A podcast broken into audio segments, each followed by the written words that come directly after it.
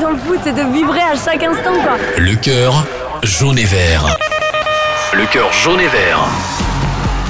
Bonjour à tous, c'est Julien. Vous écoutez le podcast Le cœur jaune et vert avec Alouette, la radio partenaire du FC Nantes. Le cœur jaune et vert, un podcast qui vous donne la parole, supporter du FC Nantes. Pour ce 16e numéro, nous allons faire la connaissance de Ludovic Kazmierzak. Bonjour, c'est Ludo. J'habite dans nord de la France, à Mazaga plus précisément. Je supporte le Célan depuis l'âge de 11 ans.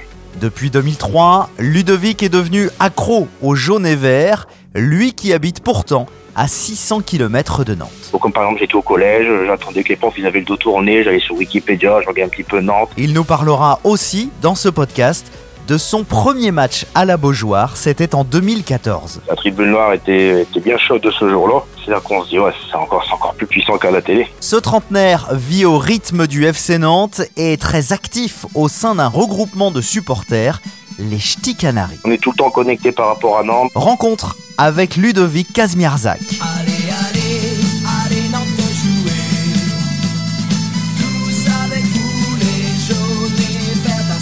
Bonjour Ludovic. Bonjour. Alors Ludovic, on va parler de votre passion pour euh, le FC Nantes.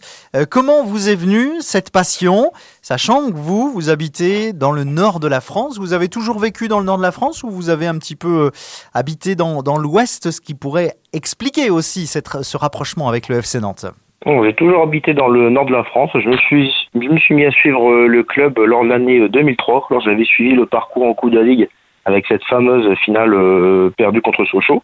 À l'époque, c'était diffusé sur France Télévisions et, et j'ai tombé amoureux de, de l'équipe euh, lors de ce parcours. Michael Landreau qui devient tireur à son tour. Il tente la Panenka. C'est une des images marquantes de l'histoire de la Coupe de la Ligue. Suite à cette finale où j'avais déjà ressenti une énorme déception, c'est là que j'avais, je pense inconsciemment, euh, déjà pris la, le jaune et vert euh, dans les veines.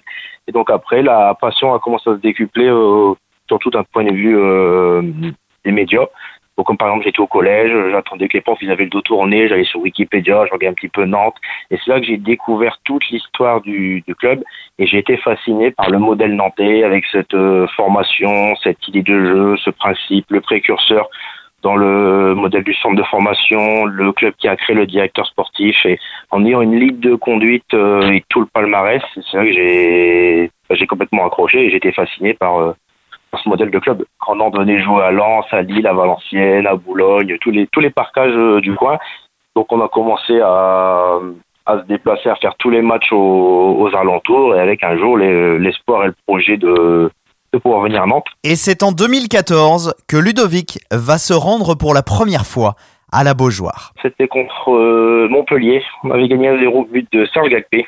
Et bah, c'était mon premier match à la Beaujoire, la première fois que je découvrais également la, la ville de Nantes. Ça a été aussi les prémices, on va dire, du, de la structure déplacement de mon groupe de supporters, euh, les Ch'ti Canaries. Ça avait été un week-end de trois jours euh, mémorable et vraiment comme le, comme le gosse qui s'en va à Disney. J'en avais plein les yeux euh, pour la semaine. Quand on est arrivé aussi dans le stade, la tribune noire était, était bien chaude de ce jour-là. C'est là qu'on se dit, ouais, c'est encore plus puissant qu'à la télé.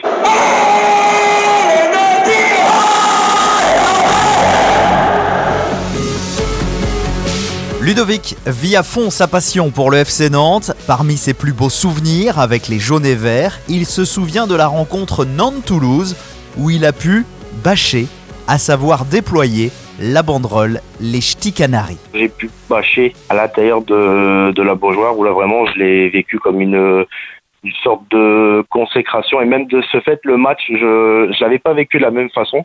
On avait pu le mettre au côté euh, tribune noire au côté du poteau de corner à l'époque à côté de la bâche des actifs Nantes et donc on disait bah, dès qu'il y aura un corner normalement on pourra la voir à la télé. Et en fait on était tellement à un moment donné focalisé qu'on espérait la voir qu'on a même rigolé. C'était contre un c'était Nantes Toulouse d'ailleurs et euh, bah, quand il y avait eu corner, donc c'était corner pour Toulouse, et ben on était à 4 avec les peurs, on a sauté de joie parce qu'il y avait corner, on savait qu'elle allait euh, voir la bâche, alors que c'était un corner pour l'équipe adverse. Ludovic se rappelle également pour nous d'un certain Nantes-Camp. En 2000, euh, 2014 également, on avait pu euh, descendre quasiment à 10. On avait tout fait la ville de Nantes ensemble, tout, tout- toute la région. On avait été à la Jaunelière pour la première fois, pareil, un grand moment, euh, découvrir la, la Jaunelière, centre d'entraînement, en expliquant avec la fosse, qu'on voyait, qu'il expliquait le tennis ballon mythique, que les terrains vallonnés qui montent, le petit tout en bas, là-bas il y a les pros, bah, l'objectif c'est d'amener ce petit jusqu'en haut. c'était c'était quelque chose de ouais de fort en émotion pour nous. Les jours de match du FC Nantes sont toujours des journées particulières pour Ludovic. Ah, on est on est impatient quand même. On se dit oh, vivement vivement soir, vivement tout à l'heure, vivement le match. On est préparé. Puis c'est toujours l'occasion de pouvoir se se réunir avec les avec les copains. C'est ouais tout le temps impatient. On regarde le calendrier dès qu'il y a la programmation. Bon aussi maintenant on sait que trois quarts du temps c'est le dimanche euh, le dimanche 15 h c'est surtout aussi le calendrier en début de saison, où là on peut commencer déjà aussi à cocher les déplacements qu'on peut faire.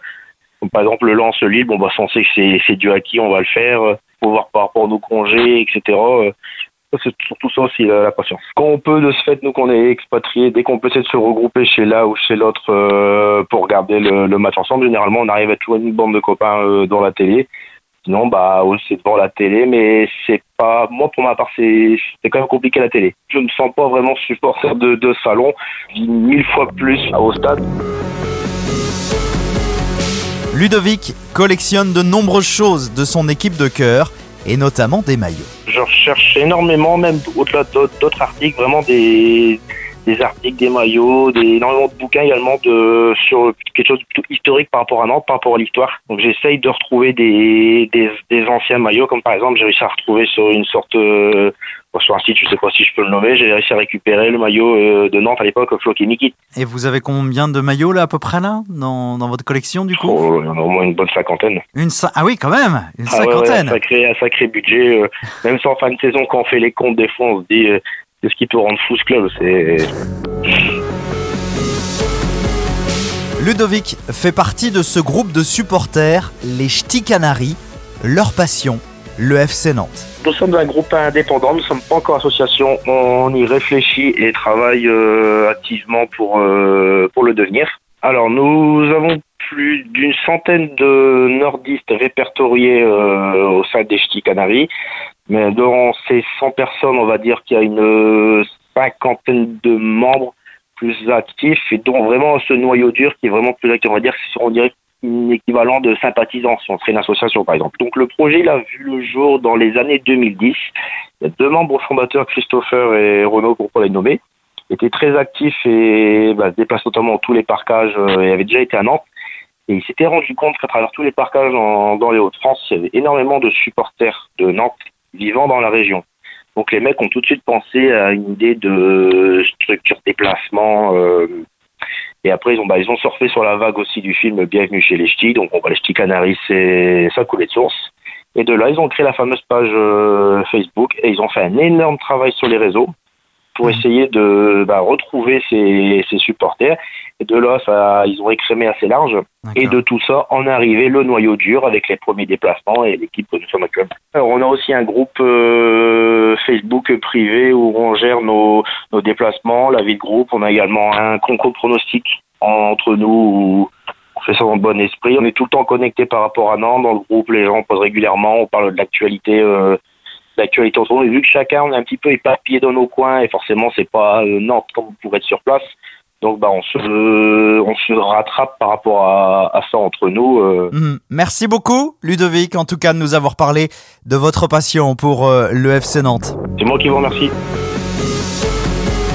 Merci d'avoir écouté Le Cœur jaune et vert, un épisode réalisé avec Alouette, la radio partenaire du FC Nantes.